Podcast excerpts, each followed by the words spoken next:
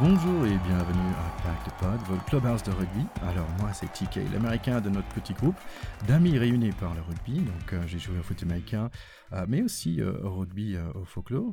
Je suis très content d'être là avec Théodore de Saint-Rémy qui a aussi joué au rugby beaucoup plus que moi, qui a joué au Racing notamment. Oui, salut, on se connaît, mais là aujourd'hui c'est un clubhouse qui est rugby et foot américain. C'est la période actuelle qui est incroyable et qui nous a donner cette opportunité comme ça, comme quoi il faut toujours trouver euh, quelque chose de bon, n'est-ce pas l'américain Thierry? Oui, il faut toujours rester positif. Hein, toujours voir le positif dans les situations.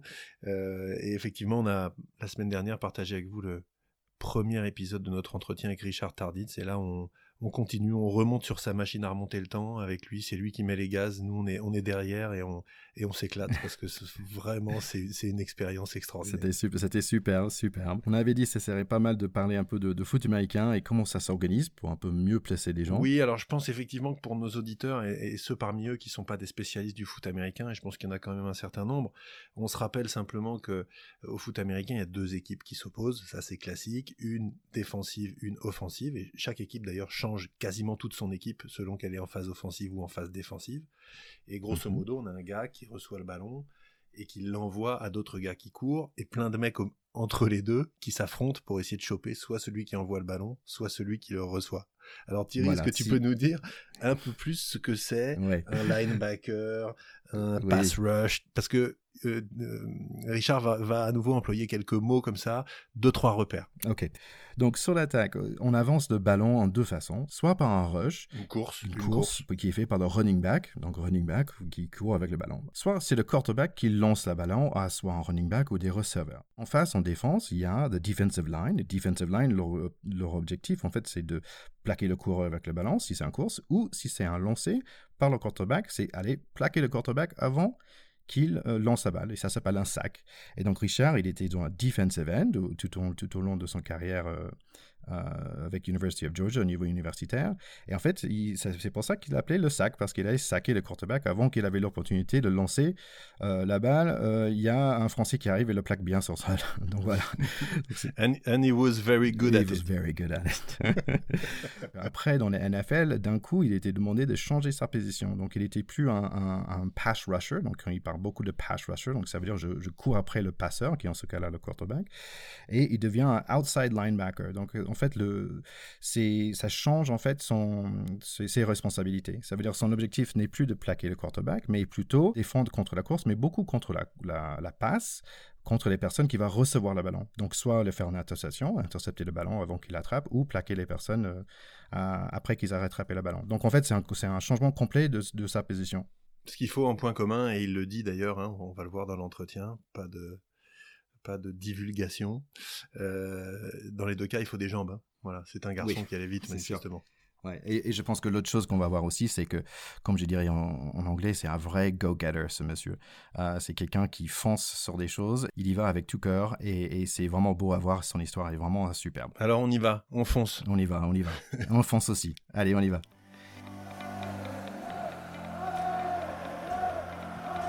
Avant de continuer avec notre entretien, euh, je veux juste prendre un moment pour vous remercier, nos chers auditeurs. Alors, l'épisode 1 de notre interview avec euh, Richard Tardis était beaucoup partagé sur les réseaux sociaux, soit par notre page Facebook ou par notre site web www.pactepod.com.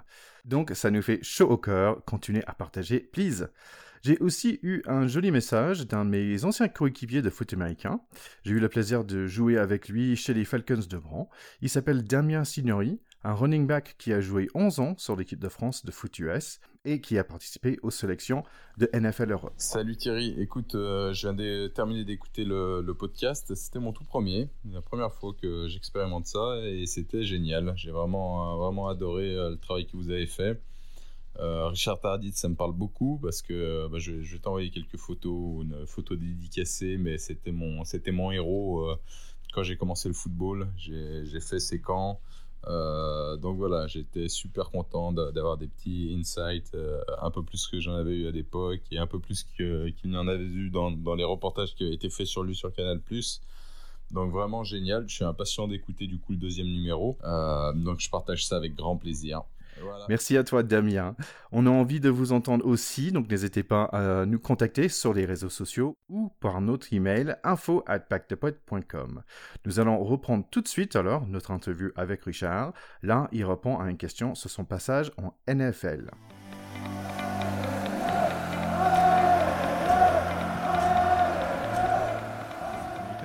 Et, mais cette passage d'amateur vers le professionnel, quelles étaient les grandes différences? Euh, en fait, en, fait c'est terrible. Pourquoi? Parce que euh, il n'y a pas de garantie de contrat. C'est-à-dire que euh, ton contrat, tu le négocies avant la saison, il est divisé sur 16 semaines, 16 matchs. ce contrat, en fait, il n'est pas garanti. Psychologiquement, ça doit être très dur quand même, ça. C'est très dur. C'est très dur parce que tu ne peux pas prendre plaisir, en fait. Tu préfères avoir un bon match et que l'équipe perde que toi avoir un mauvais match et que l'équipe gagne parce que hmm. malheureusement c'est ton contrat qui prime. Et ça, ça, par exemple, par rapport à ce que tu as vécu, ta, ta culture de joueur de rugby avant, etc., où tu as vraiment euh, la vie ensemble, le collectif, le match, parfois dur, gagné, perdu, après on boit des canons, euh, et, et, on fait parfois la fête, surtout quand on est plus jeune et pas encore trop pro et tout ça t'as vécu ça un peu ou c'est complètement autre chose là-bas? Il n'y a pas cet aspect, on va dire, festif, post-match, euh, on, profite, on est un peu, euh, je sais pas, reconnu parce qu'on parce qu'on a le maillot euh, et, on a du plaisir à avoir tout ça? Ou est-ce que finalement, euh, tu as plus de pression et d'angoisse que de plaisir? Y as plus le plaisir là, tu l'as en universitaire parce que tu sais que tu peux pas te virer. Quand tu arrives en pro, on te fait au, début du mois de février, tu as ce qu'on appelle medical camp, un camp médical d'une semaine où on te teste tes os, tes ligaments, tout, pour voir à quel poids tu peux être le, plus performant. Tu as six mois pour arriver à ce poids-là. Pendant la saison, tous les vendredis, tu es pesé. Et tu as le droit d'avoir une livre en dessus ou en dessous de ce poids. Sinon, tu paies 1000 dollars d'amende par livre en dessus ou en dessous. C'est-à-dire que tu as, une pression constante, constante, oh, constante. T'imagines, tu n'as aucune garantie, rien du tout. Donc, tu es toujours dans le stress. Et, et, le seul moyen de battre ce stress-là, c'est s'assurer que tu n'as rien trop reproché. C'est-à-dire que tu es le meilleur chaque fois. Donc, tu t'entraînes, tu fais pas la fête, tu bois pas, tu assures, euh, tu trucs, tu étais là à l'heure, tu, tu donnes aucune raison à ces mecs-là de te virer, outre ta performance sur le terrain. Donc en fait, c'est intenable. Heureusement que la saison ne fait que 4 mois. Oui, heureusement, ça dure que 4 mois. Pour le NFL et ce système et, où tu n'as pas de garantie, en fait, ça me fait penser à des systèmes économiques aux États-Unis aussi. Juste en général, quand tu as un job, c'est pas garanti le jour après d'avoir le même job. C'est pas comme en France où on a des, des CDI, ça n'existe pas en fait. C'est un peu le même, culturellement parlant, c'est un peu le même. Exactement. Tout à fait, c'est le même écart, bien sûr. Oui, à tous les niveaux. Et c'est pour ça que toute cette remise en cause est, constante, constante, constante. Et des fois, ça pèse beaucoup. Hein donc j'entends que sportivement il y a plein de sur l'assiette, il y a plein de choses à faire, mais euh, humainement pour pour pour toi d'habiter, euh, c'est à côté de Boston. Euh, de, tu est-ce que tu avais d'autres choses dans ta vie que le NFL à ce moment-là? Alors moi j'ai toujours travaillé parce qu'en fait la NFL ça dure que 4 mois. Hein. La, saison de foot c'est 4 mois. L'intersaison tu t'entraînes, tu fais la muscu tous les jours, mais donc tu as du temps. Et comme moi j'avais fait un MBA en, finance, je travaillais moi chez chez Merrill Lynch qui était une, une boîte d'investissement. J'étais broker aussi. Mm-hmm pendant la saison et ça me permettait, moi, comme j'avais des contacts avec les joueurs, d'avoir un fichier client qui était assez intéressant. Euh, et donc, j'ai travaillé, moi, à Merrill Lynch à Phoenix. Quand j'étais à Phoenix, j'ai travaillé aussi à Merrill Lynch à Boston. D'accord. Et donc là, tu étais, aussi, euh, étais aussi un peu une anomalie dans ces cadres-là. Tu étais le, le Frenchie qui joue au foot américain et qui bosse avec nous. Quoi. Ça devait être complètement improbable aussi comme, euh, statut. Et, non, Théo, c'est comme au foot. dire l'Amérique, il n'y a, pas de copains. Tu vas d'avant, d'avant, d'avant. Euh, si le mec à côté, il peut te prendre ton pote, tu vas te le prendre. Il euh, n'y a pas ce côté-là. T'es sympa, donc je te laisse à côté de moi, tu vois. C'est pas ça. Et en fait, c'est tout par rapport à ta performance, ça, taille du portefeuille, taille de commission. C'est que ça, que ça, que ça. Tu sais, le, on a une aura merveilleuse, le français, aux États-Unis. Euh, parce que c'est vrai que les gens, quand ils savent que t'es français, ils veulent, ils ont toujours des questions mais sur la culture, sur la, la culture culinaire, l'histoire et tout ça. Mais quand tu es dans le, dans le le business du, sport ou du travail, il euh, n'y a, plus de français, anglais, tout ça. Tu, tu es juste une personne qui va, qui, va faire mieux que l'autre la côté, donc il faut qu'il se c'est marrant parce que j'avais le sentiment en sortant de l'université exactement la même chose que c'est purement la compétition pure et dure. Et j'avais l'envie de j'étais dans un travail de vente et, c'était vraiment les gens étaient prêts de, piquer tes clients même dans la même société et j'étais dégoûté en fait. Je voulais avoir une autre expérience de travail. Euh, et que ouais ce que tu dis c'est vraiment vrai dans l'histoire que oui le sport ok et le, monde de travail c'est exactement la même chose aux États-Unis. C'est que chacun pour soi quoi. Exactement. En fait le seul regret que tu as après c'est de dire merde j'aurais dû profiter de mes années universitaires parce que c'était vraiment le seul endroit où tu n'as pas de stress en fait. T'as pas le stress de perdre ton boulot. T'as fait super fort parce que, bon, aux États-Unis, on a, normalement 4 ans pour faire des études, mais en gros, il y a beaucoup de gens qui fait ils réussissent à faire en 5 ans hein, pour faire durer un peu plus euh, la fête. Et normalement, cette cinquième année, c'est bien, c'est bien sympa. Donc, au lieu de faire en 5 ans, euh, t'as fait en 4 ans, en fait, toutes tes études de, MBA parce que ça fait 4 plus. Toutes tes études plus ça. Donc, euh, bravo, c'est bien, fait. grâce à ça, moi, ma dernière année, j'ai gagné ce qu'on appelle, j'ai été NCAA Athlete of the Year. Et j'ai gagné la NCAA oui. Postgraduate Score. Ils m'ont fait un chèque de 25 000 dollars pour faire mes études supérieures. Mais comme j'avais déjà fait, j'avais peu besoin. Et j'ai appris à, j'ai appris, j'ai passé mon, mon degré de pilote d'avion avec ça. Ah, chouette. c'est super. Il y avait, il y a un moment où en fait tu t'es arrêté. Ça fait quoi, 3-4 ans que tu es dans le foot américain. Tu es arrêté au niveau de blessure. Euh, mais c'est loin d'être la fin de ta carrière sportive en fait. Donc j'avais une question de pourquoi. Je pense qu'on a touché un petit, petit peu, mais pourquoi tu n'es pas, euh, tu n'as pas continué plutôt dans la NFL que que de, de, partir? Parce qu'en fait, euh, la NFL, personne n'arrête parce qu'il veut. Tu arrêtes parce que personne ne te veut. Euh, et donc j'avais moi j'ai eu une grosse blessure au genou ma dernière année chez les Patriots, dont les Patriots ne m'ont mhm. pas gardé. Et malheureusement, aucune équipe ne voulait prendre un risque euh, sur un joueur. Bon, euh, tu t'appelles Brady, Manning, Montana, l'équipe va prendre un risque parce que tu as un tel talent que bon, tu pourras peut-être valoir ce que tu as fait. Mais un joueur moyen comme moi, tu sais, y a, y a, quand, tu vois la pyramide du sport aux États-Unis, je disais que les jeunes, disons qu'il y, y a, 50 000 jeunes qui sortent du lycée, il y en a 25 000 ou, qui, vont avoir, qui vont pouvoir jouer en universitaire. Et de ça, tu vas en avoir 300 qui vont jouer en pro. Donc, les, les équipes n'ont pas le temps à attendre pour toi. Il y a tellement de joueurs. Il y a, y a 3300 jeunes euh, football américains qui sortent chaque année de l'universitaire. Il y en a 300 qui sont draftés et tu en as 80 qui ont un contrat. Donc mhm. aujourd'hui, si tu n'es pas un super-héros, un Joe Montana ou un Tom Brady, euh, où, où, les mecs sont prêts à prendre un risque euh, pour te faire rejouer quand tu as été réparé, un joueur moyen ou moins que moyen comme moi, il y a trop de mecs derrière comme moi qui la même chose que moi. Ouais, il est remplacé par un plus jeune. Euh, Tout à fait. et puis, tu sais, on, dit que la moyenne euh, de carrière de la NFL, c'est euh, c'est un an et un match. Mais il y en a qui font qu'un seul match. Il y en a qui jouent 15 ans, comme Brady. Et des mecs qui jouent ou 20 ans. Et, des mecs qui font qu'un seul match. Et, pour être d'ailleurs, pour être retraité de la NFL, il faut avoir joué 3 ans et 3 matchs. C'est-à-dire que moi, à 50, là, ben, tu vois, au mois de juillet, j'aurai 55 ans, je vais toucher ma retraite de la NFL. Oh, congratulations. mais, mais, mais, tu vois, tu gagnes 400, 400, dollars par an joué, donc 4 x 4, 16, je vais recevoir 1600 dollars par mois, c'est ma retraite de joueur de NFL. Ça, c'est génial, c'est quand même un truc absolument incroyable. ah oui, sais, on dit qu'il y, a, y a ce côté très dur du, du, des Américains, mais il y a ce côté aussi où derrière, euh, tu es, récompensé derrière, tu vois, quand même. Hein, on t'oublie pas, mine de rien. Hein. Là, à ce moment-là, en NFL, bon, c'est fini. Est-ce que tu le sens comment, en fait? Tu es un peu déçu? Tu as envie d'explorer le monde? Euh, Qu'est-ce que tu as fait par la suite? Alors, tu n'es pas déçu parce qu'en fait, tu sais très bien que c'est la règle, telle est la loi. Euh, tu sais que le jour où tu te blesses, c'est fini. Il y a trop de monde qui pousse derrière. Tu as, appris à connaître le système, tu connais bien le système. Euh, donc, tout d'un coup, tu sais, merde, je suis blessé, c'est fini. Donc, il faut trouver une, autre, chose. Donc là, je, commence à batailler un petit peu. Qu'est-ce que je pourrais faire? Et là, je suis appelé par un mec qui s'appelle Jack Clark, qui est dans l'aéronautique américaine et qui a un rêve de remonter une énorme équipe de rugby américaine. Euh, d'abord, avant de dire ça, te, il faut que je souligne quelque chose. Le jour où je suis drafté, un jour plus tard, je reçois un, mail de Pete Rozelle, qui était le, directeur de la NFL, et qui me dit, Monsieur Tarditz, euh, Richard, euh, on aimerait que tu deviennes américain. On ne veut pas qu'on puisse dire qu'il y a des étrangers qui jouent au, All American Sport. Ça fait que deux jours après mon draft, on m'a donné le passeport américain pour que pour pas qu'ils puissent dire qu'il y a un étranger qui est joué à ce niveau-là euh, dans, dans, leur sport. C'est incroyable ça. Incroyable. Absolument incroyable. En 88. Donc là, ah, tu acceptes, tu aurais pu dire non? Ou tu pouvais pas dire non? Oh, Je pense que je pouvais pas dire non. Tu sais, donc, tu, vois. Et puis bon, il y avait certains aussi honneurs et, et tu vois, tu étais ravi de pouvoir euh, euh, faire cette chose-là. quoi. Hein. Donc, j'étais ravi de le faire. en fait, Richard, bon, tu comprends que la NFL c'est fini pour toi, euh, tu passes à autre chose, et puis à un moment tu, tu reviens en France. Et, en France, moi à cette époque-là, j'avais, moi je suis né en 74, tu vois, j'avais j'avais 20 ans, euh, et on entend parler de ce mec qui revient euh, du foot américain, qui s'appelle Tarditz. En plus Tarditz, ça peut faire un peu américain comme nom. ça fait pas spécialement, c'est pas du fond du rang, quoi. On aurait pu se dire c'est un Amerloc. D'ailleurs, tu avais le passeport, hein, si j'ai bien compris.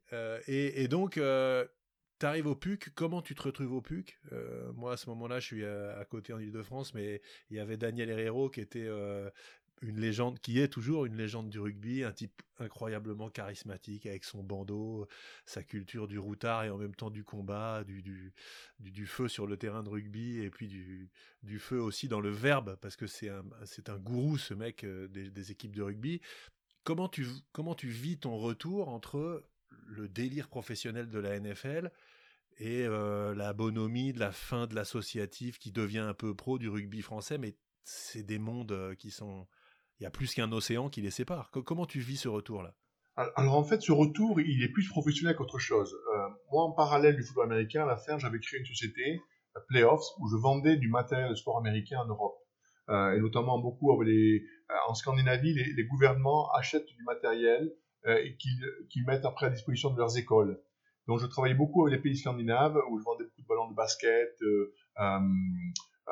tout ce qui était euh, patins de hockey sur glace, ces choses-là, euh, que j'achetais moi, parce qu'en fait, en Amérique, les, les, écoles, c'est des leasing qui font avec des grosses compagnies comme Wilson, Rawlings et tout ça, et tous les quatre ans, ils renouvellent leur équipement. Et donc, il y, a des, il y a des entrepôts qui sont pleins de matériel, qui sont en parfait état de marche, mais qui ont été dans ces leasing remplacés. Voilà. Donc, moi, j'avais monté une entreprise où je vendais ça en Europe. Je vendais d'ailleurs un peu de matériel de sport américain aussi, mais c'était surtout euh, les pays scandinaves, l'Allemagne aussi, et la Russie, où j'en vendais donc en grosse quantité ces choses-là. Et un jour, je me retrouve dans l'avion à côté d'un mec. Euh, on commence à parler. Ah, il me dit, oh, moi, je suis, euh, euh, j'adore le rugby. C'était le PDG d'Onyx, s'appelait Yann de Doré, qui était donc à l'époque le président du PUC, qui était PDG, voilà, PDG de la Générale des Eaux, d'activité déchets. Et on arrive à parler un petit peu. Il me dit, tu sais, on aimerait beaucoup se développer en Amérique du Nord. Euh, mais on connaît pas, c'est un pays qu'on connaît pas, tout ça, euh, ça serait bien que tu viennes, euh, tu pourrais jouer au PUC, on a un gros programme, on a pris un super entraîneur, Daniel Hero, on a été recruté des super joueurs, on aimerait faire remonter le club en groupe A, tu viens faire un ou deux ans avec nous, on te forme, tu apprends le métier un peu du traitement de déchets industriels chez nous et tout ça, tu fais des études de marché sur l'Amérique du Nord, et tu repars là-bas dans deux ans, tu voulais repartir là-bas m'installer, ah, écoute, je lui dis, écoute, euh, le projet, ça me plaisait super bien. Euh, puis, tu vois, ça me disait d'avoir un boulot avec une cravate, euh, où je pouvais mettre un, peu, tu vois, en effet, un peu mon, diplôme universitaire. Je vends mon affaire de, de, sport américain aux deux commerciaux que j'avais en Europe. Et je, je, dis à Laurent, écoute, je prends ce poste, je viens, je viens à Paris m'installer pendant deux ans pour apprendre le métier. Et donc. Et à côté de ça, il te fait signer au PUC. Et donc, je viens jouer au PUC. Euh, là-dessus, euh, donc on me file un appart, un super boulot la Générale des Eaux, et puis je viens jouer au PUC avec une équipe un peu de, euh, de, superstars, puisqu'ils avaient recruté un super néo-zélandais qui avait joué à Nice très longtemps pour Léonard, ils avaient recruté un deuxième ligne qui venait de Auckland Blues, Simon Limer, il y avait des, très bons jeunes, Arthur Gomez, Nicolas Nadeau, Olivier Baudon, il y avait vraiment euh, des, super joueurs. On avait une très très bonne équipe avec un entraîneur à l'époque, l'entraîneur euh, que tout le monde voulait voir, Daniel Herrero, euh, qui, qui amenait bien sûr, comme tu as dit Théo, sa verve, sa, sa, vision de rugby. bien sûr, ouais, Donc on fait une super saison la première année où on fait remonter le plus d'ailleurs en groupe A avec un match qu'on a été gagné à Biarritz. À Biarritz, donc là c'était la boucle, la boucle était bouclée pour toi. Ah, la boucle était bouclée, tu vois. On, va à Biarritz pour battre Biarritz pour monter en groupe A euh, et Daniel me donne le, le, rôle de capitaine, tu vois, à Biarritz, bon, c'était euh, le, retour 20 ans plus tard, tu étais parti en 85, tu vois, et en 96, 10 ans plus tard, on va bien jouer. Euh, et donc, on fait une très belle saison la première année. Tu joues numéro, tu joues numéro 8 là ou flanqueur? Je joue, Non, je joue, je joue numéro 7 parce qu'en fait, on avait Paul Léonard qui était un super euh, joueur néo-zélandais qui vivait à, qui, qui, qui, avait joué très longtemps à Nice, était là, et très bon numéro 8 moi, je jouais flanqueur avec, euh, avec Eric Viol ou Franck Follet, on tournait. Donc, on avait vraiment une très belle équipe, très sympa. Mais l'esprit du PUC, comme on le connaît, donc je retrouvais un peu cette, euh, cette, euh, ce monde du rugby avec ses, ses, ses, cette bonhomie, ce plaisir de se retrouver, du passer du temps ensemble, le plaisir de, de jouer au rugby dans un, dans, dans un, parce que Daniel Herrero a plein de qualités, plein de défauts, mais une qualité qu'il a, que je trouve extraordinaire, c'est que tu vas à l'entraînement, tu n'as jamais deux fois le même entraînement. Ah, bah, il, va trouver, il va toujours inventer euh, des échauffements, des techniques, des trucs. Et donc, c'est toujours un plaisir. Et puis, et puis euh, quand même, Richard, pour la première fois depuis 10 ans, tu touchais au ballon. Ça, c'est vrai. Mais bon, on a, sauté une petite étape, en fait, où en 94, après ma carrière de football américain, euh, il y a un gars qui a voulu remonter une grosse équipe de rugby aux États-Unis, qui s'appelle Jack Clark, qui avait pas mal de moyens financiers. Et on est devenu en 95, en fait, la première équipe professionnelle le rugby pro est arrivé en 99 dans le monde du rugby, mais nous en Amérique, on était déjà pro depuis 95. Et il avait fait une équipe un peu d'expatriés, d'anciens Français, euh, euh d'anciens Néo-Zélandais, Australiens, pour, euh, pour pouvoir se qualifier pour la Coupe du Monde de 95, qu'on n'a pas pu faire, et ensuite se qualifier pour la Coupe du Monde de rugby à 7 à 97, et la Coupe du Monde de 99 qui a eu lieu en Angleterre. Donc je joue, j'avais repris le rugby en 94, hein, que j'ai fait, voilà, j'ai fait les, celles de 97, celles de 99.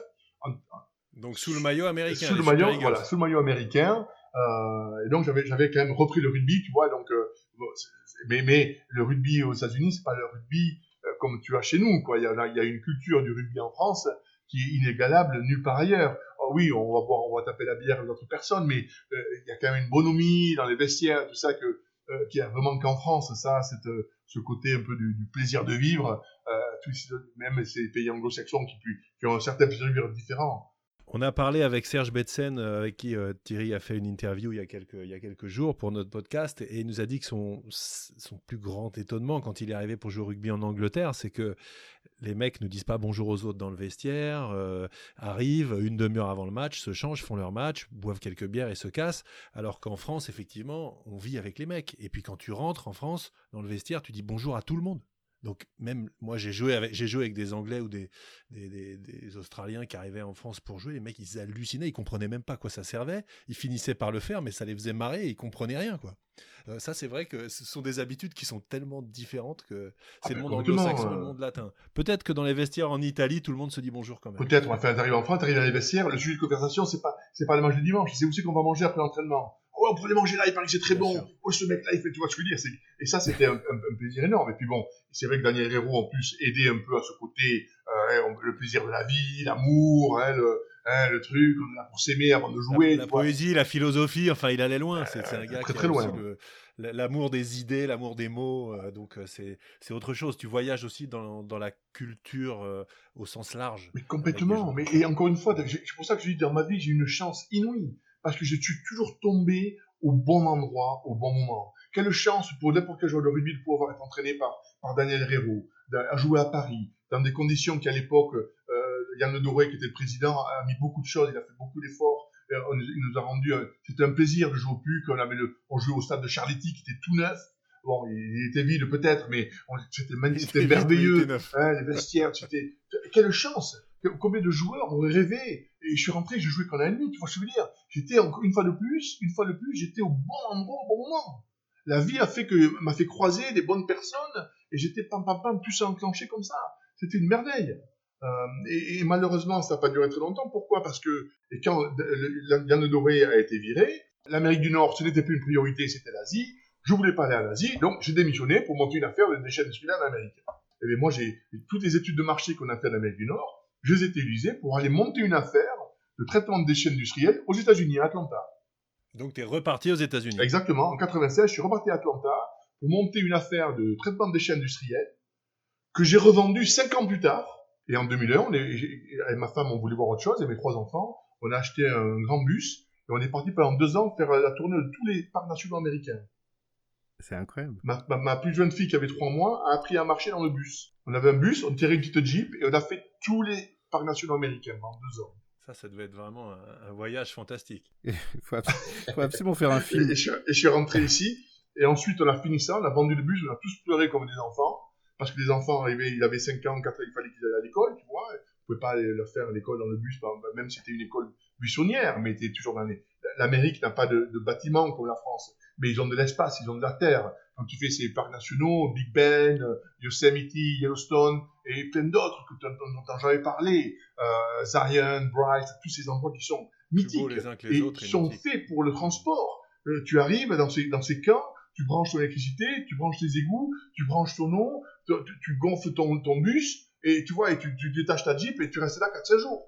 Au milieu de nulle part. magnifique. Euh, et à, élever, à passer deux ans avec tes gosses. C'était extraordinaire. donc tes enfants sont tes enfants sont américains, Richard? Ils sont nés aux États-Unis?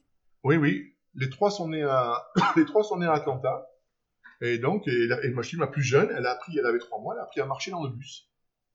C'est magnifique. Et, et, voilà. et puis je suis rentré en 2003, après le, rest is history. Tu vois, je suis rentré à Berry, on voulait que les, enfants soient élevés quand même près de la famille. Hein. Ma femme est anglaise, tu vois, on a une famille très, une famille très soudée en Angleterre.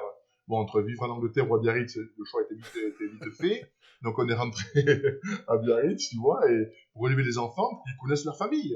Euh, moi, je suis basque, tu vois, euh, Tachi, Amachi, c'est important. Pour moi, c'était très important, cette fondation familiale, de savoir que, quoi qu'il arrive, tu toujours rentrer chez toi, tu as toujours le nid qui est là. Et donc, on voulait que les enfants découvrent ça aussi. Et donc, on est rentré en 2003. Là-dessus, j'ai eu l'opportunité de chercher d'affaires. J'ai eu l'opportunité de racheter ce golf euh, où il y avait une zone constructible et dans un endroit merveilleux devant, le, devant la chaîne des Pyrénées. Et, et voilà, quoi. Mais ça a, été, ça a été une période extraordinaire de, de rugby et, et ensuite de voyage. Thierry, je crois que la première fois qu'on fera un séminaire de l'équipe du pack de potes, je sais où on ira. on ira faire plaisir, un petit golf et à Bagnères de Bigorre. Et là, je pense qu'on passera un magnifique moment. Faut, ah, Puis, on va se faire du golf, on va se faire de la randonnée, on va aller dormir dans des refuges, vous allez voir, parce que la nature, j'aime ça. Donc, tu as ton fils, euh, tu, as ton fils qui, qui joue au foot américain aujourd'hui. Est-ce qu'il a des velléités de jouer à haut niveau ou est-ce qu'il s'éclate au niveau high school ou où est-ce qu'il en est en fait? Non, en fait, lui, bon, et c'est comme je, je, savais que malheureusement pour pouvoir jouer au niveau, parce que souvent on m'appelle souvent, oui, j'aimerais jouer au football américain en université. Le problème, c'est que maintenant, les, sélections se font pratiquement en ce qu'on appelle le junior high, c'est-à-dire au niveau de la troisième et quatrième et troisième. Donc mon fils, en fait, qui était aussi au sport-études à Bayonne de rugby, euh, depuis la première, en fait, faisait six mois en Amérique, du mois de juin au mois de décembre en Amérique, à high school, pour jouer au football américain, et six mois en France, du mois de janvier au mois de juin, pour faire, finir faire son diplôme français. Donc il a fait ses high school là-bas, il a eu quelques stats, mais pas suffisantes pour être, avoir une, une offre par une bourse de division 1. Lui, il voulait être, il voulait être pilote, euh, pilote de chasse, et donc il est parti à Florida Tech, une école d'aéronautisme, où il fait des études d'ingénierie aéronautique et il passe ses diplômes de, ses qualifications de pilote, et il joue au football américain pour Florida Tech, les Panthers. Il devrait être un des, rares Français qui joue université, euh, au niveau universitaire pour le foot américain. Ah oui, parce qu'en fait, les seuls, c'est ceux qui ont vécu là-bas school, parce que maintenant, c'est autant à mon époque, c'était pas simple, mais aujourd'hui, je, je, dirais, c'est pratiquement impossible. Si tu n'as pas joué en high school Amérique, tu joueras jamais à l'université, c'est sûr. Et toi, tu as, quand même joué au foot euh, pour l'équipe de France de foot US aussi Oui, parce qu'à l'époque, ben, j'ai aussi fait du bobsleigh pour l'équipe de France. À l'époque, euh, on joue, mon, mon père m'envoie, il voit dans, il, voit dans l'équipe, euh, cherche, joue, cherche un mec costaud et rapide pour l'équipe de France de bobsleigh pour les Olympiques du 92. parce que j'appelle, ouais, mais écoute, ouais, viens essayer, pourquoi pas, tout. Donc, euh, j'ai fait, tu vois, j'ai fait la, la, Coupe du Monde de bobsleigh à l'équipe de France comme j'étais sur place, euh, les mecs du football américain m'ont appelé, tu peux venir jouer avec nous. Donc j'étais joué avec l'équipe de France et j'ai joué aussi avec les, avec les Sphinx de, avec les, oui, avec les Sphinx de Paris, euh, où j'ai fait des super coupés aussi. Euh, mais tu sais, la vie est courte, il faut croquer dedans, quoi. Quand tu as une opportunité, il faut la prendre. Est-ce que tu vois la capacité aujourd'hui pour d'autres joueurs, jeunes joueurs français de foot US d'aller faire ce que tu avais fait, d'arriver en NFL Parce que ça arrivait avec certains joueurs d'arriver dans les camps, mais pas, pas être signé et pas jouer. Est-ce que tu penses que c'est faisable Bien sûr, physiquement, tous ces joueurs, tu, quand tu vois ces joueurs de. Attends, les mecs du handball, pour moi, le, le, le plus bel athlète du monde, c'est pas le joueur américain, c'est pas le joueur de rugby, c'est Jacques du handball. Il fait 2 mètres, 2 mètres 02, euh, il fait 105, 110 kilos, et il fait les allers-retours, tous les trucs, il se fout des coups dans la gueule tout le match, euh, il sait faire une passe, il sait attraper un ballon.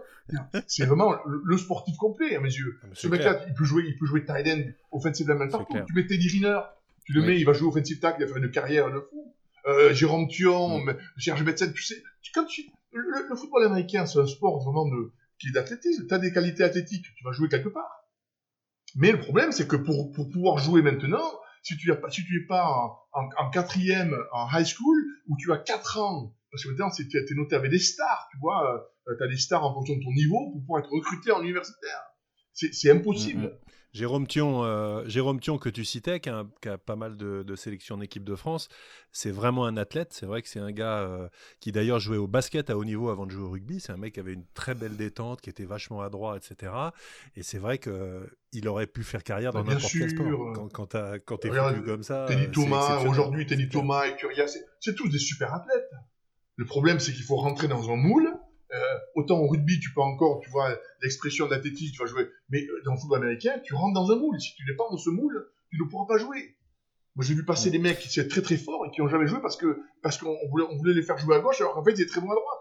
Et qu'un coach disait non, lui va jouer à gauche, il va jouer à gauche. Mais il était meilleur à droite. Mais, voilà, mais il n'a jamais joué. Et à côté de ça, tu as un Français qui arrive, qui n'a jamais joué, qui joue.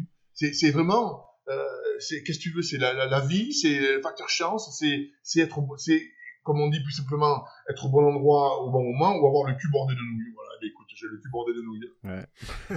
C'est Et c'est pour vrai. le, tu avais parlé de, de, de commencer le rugby euh, en 95, mais et pour le Major League Rugby aujourd'hui euh, aux États-Unis, est-ce que tu penses qu'il y a des, il y a des chances que ça, ça va survivre? Non, j'ai- beaucoup de doutes euh, pour la bonne et simple raison que c'est un sport qui n'est pas enseigné au niveau des écoles, donc tu peux pas créer de joueurs américains.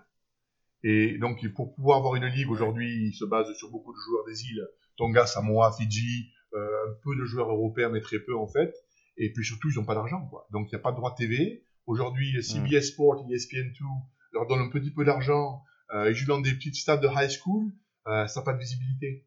Euh, autant, autant tu m'aurais dit il y a quelques années que le 7 aurait pu prendre, j'aurais dit oui, parce que il y a ce côté spectaculaire, tu vois, ça rentre, ça sort, c'est que 7 minutes, tu vois, tu peux, tu vois, gérer toutes tes publicités télévisives, télé- tout ça, mais aujourd'hui, le rugby tel quel à 15, euh, est-ce qu'il donne envie de regarder, je sais pas. Et je pense pas que ça prendra, non. Euh, tu le dis très bien, c'est que c'est pas enseigné dans les écoles et que donc il n'y a pas de place pour sortir des pas bons d'Américains. joueurs, c'est tout. Donc ce sera hyper compliqué et les autres, euh, les autres sports qui sont enseignés dans les écoles, ils laisseront pas la place à un Exactement. autre sport. Oh, oh. Voilà. Donc euh, il faudrait un mec. Il faudrait un mec à la Maison Blanche pour, dé- pour, pour- pour décider qu'on va laisser de la place au rugby parce que si le sport est tellement omniprésent euh, dans la culture américaine tout le long de la scolarité, etc., que pour aller choper une place existante, euh, quand tu vois à quel point ils ont déjà investi dans tous les sports, euh, pour aller créer des sports sur lesquels ils sont pas déjà, tu pars de très très loin. Bien sûr, mais l'anomalie, l'anomalie, c'est le foot, le soccer.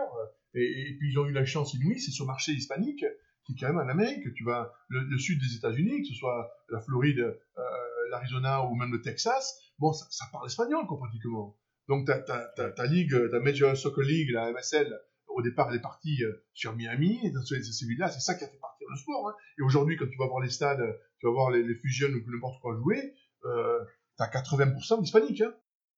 J'avais deux questions pour, pour un peu boucler. Euh, J'ai noté que tu arrivé dans le sud, donc, donc euh, dans Georgia, ton, ton fils et, et ton, ta fille, euh, ils sont dans le sud aussi. Euh, moi, je suis du sud des États-Unis. Qu'est-ce qui t'attire en fait Ouais. de, de- du sud, of the South? Ouais, En fait, euh, qui m'attire aujourd'hui, euh, c'est l'opportunité. À l'époque, moi, ça a été l'opportunité de pouvoir aller dans une famille d'accueil, donc c'était Augusta, mais ça aurait pu être à Texas El Paso. Hein. C'était, c'est vrai que c'était ça. J'ai joué donc à Georgia. Et puis après, bon, il est certain qu'au niveau du business, hein, tu as plus de connaissances dans ta ville que aujourd'hui, je vais avoir plus de chance en business à Biarritz qu'à Strasbourg. Hein. Donc c'est pareil. Donc je suis sur Atlanta. Bon, tu, tu connais l'importance du sport en Amérique. Hein, L'Université of Georgia, le SAC, tout ça c'est c'est quand même une espèce de, de visa qui permet de rentrer pour voir des gens. Donc au niveau business, c'était très valable. Et puis derrière, tu as des contacts, quoi, des, des connexions. Donc ça m'a été à Florida Tech. Pourquoi? Parce que sa famille d'accueil, euh, où il a été en high school, c'était à Athens, Georgia. Hein, il était à Clark Ouais. Central, qui était à Athens, moi où j'ai joué à l'universitaire, parce qu'il a trouvé des amis qui avaient une famille qui pouvait le recevoir six mois de l'année. Euh, et donc de là, les connexions se font. euh, souvent les coachs, tu vois, c'est rare qu'il y ait des coachs du sud qui soient coachs dans le nord-ouest. Tu vois, Ouais. ça reste quand même des petites euh, franc-maçonneries, tu vois, d'État, et, et le coach de truc est, est conseillé là. Donc, tu vois, le coach qui était à Florida Tech, c'est un mec qui avait joué à l'époque à, Georgia, euh, tu vois, Frank Bobo. Donc, c'est, bon, qu'est-ce que tu veux, c'est, le business, hein, comme, on te dit toujours. hein, c'est pas, pas ce que tu sais, c'est qui tu connais. Et, et pour au moins euh, mettre le pied dans la porte, après, c'est ton talent qui va permettre d'y rester. Mais au moins, pour avoir ce pied dans la porte, il y a tellement de demandes qu'il faut avoir cette connaissance. Quoi. Il est certain que dans le Sud, je connais plus de monde. D'accord.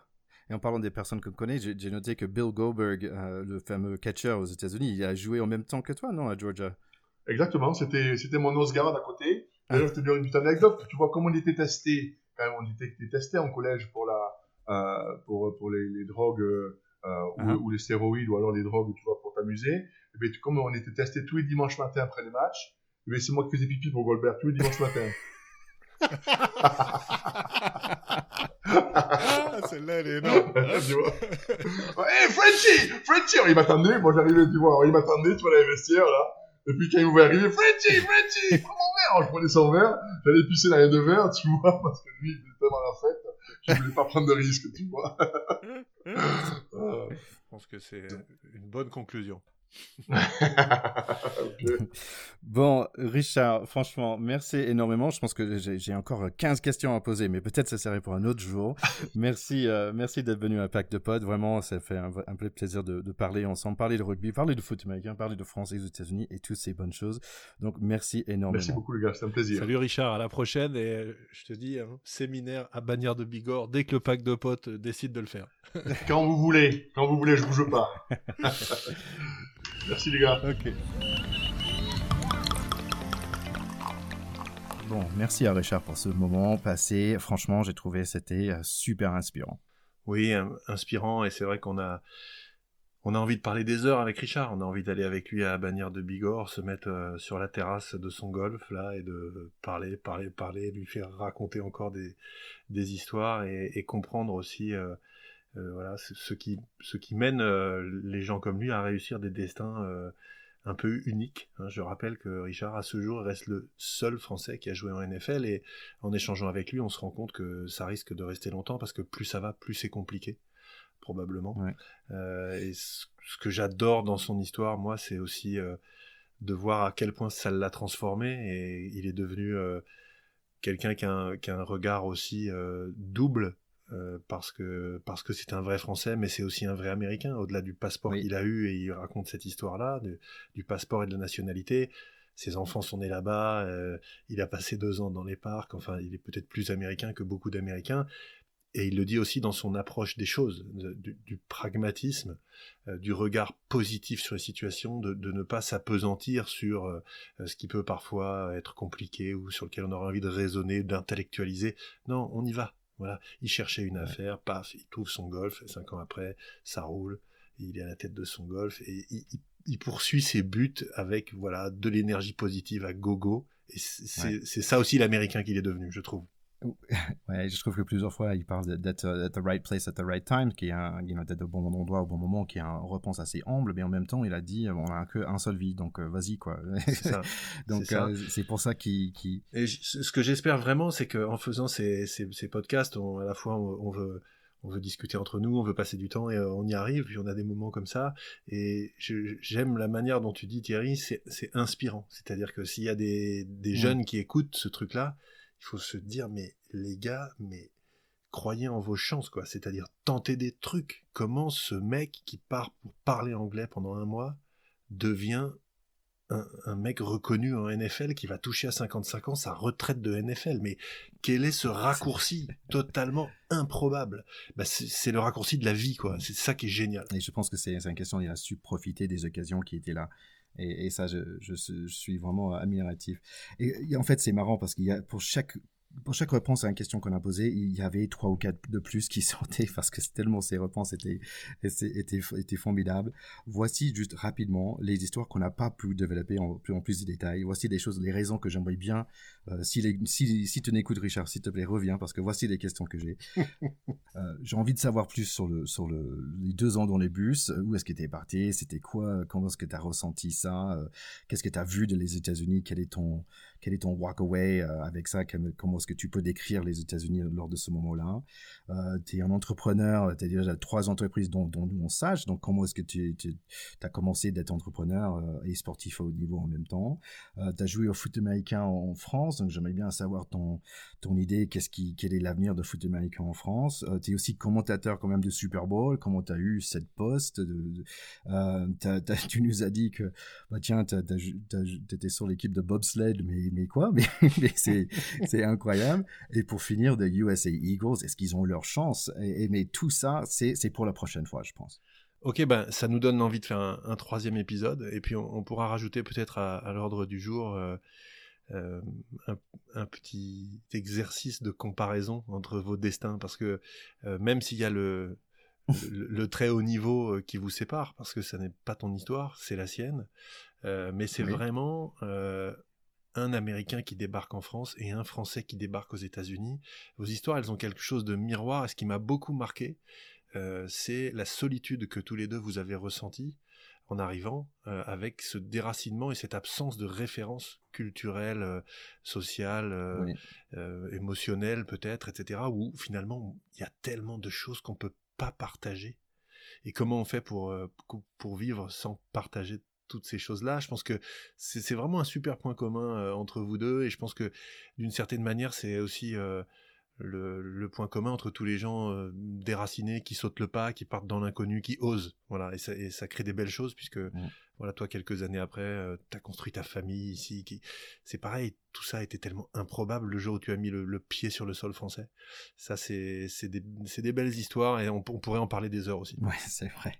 C'est pour ça que je disais tout au début que j'étais un peu bouche bée parce que c'était vraiment une discussion euh, qui, qui, me parlait euh, vraiment au cœur. Donc, merci beaucoup à Richard et merci Théo, bravo, c'est ton premier entretien, son premier interview. Grand plaisir. Donc, prochain épisode, normalement, c'est Tom Brady, il me semble. Ouais, c'est ça, mais je pense que pour parler en français, ça va être un peu compliqué. Non, euh, plus sérieusement, on a une super euh, idée. On va vous emmener euh, au voyage euh, dans le temps, là aussi. La demi-finale 99, France All Blacks. Euh, qui s'était fini euh, sur un score qu'on ne rappellera pas tout de suite parce qu'on va revivre ce match comme si c'était passé la veille. Et voilà, petit exercice euh, auquel on, se prête avec beaucoup de plaisir et on sait qu'il y a tellement de souvenirs magnifiques de ces, de ces moments-là que ça va vous plaire. Allez, à très bientôt tout le monde. Merci beaucoup. Salut, bye bye et n'oubliez pas de nous donner un petit like, un petit share, un petit comment, tout ce que vous voulez pour nous dire que vous avez vibré dans cet épisode. Bye bye.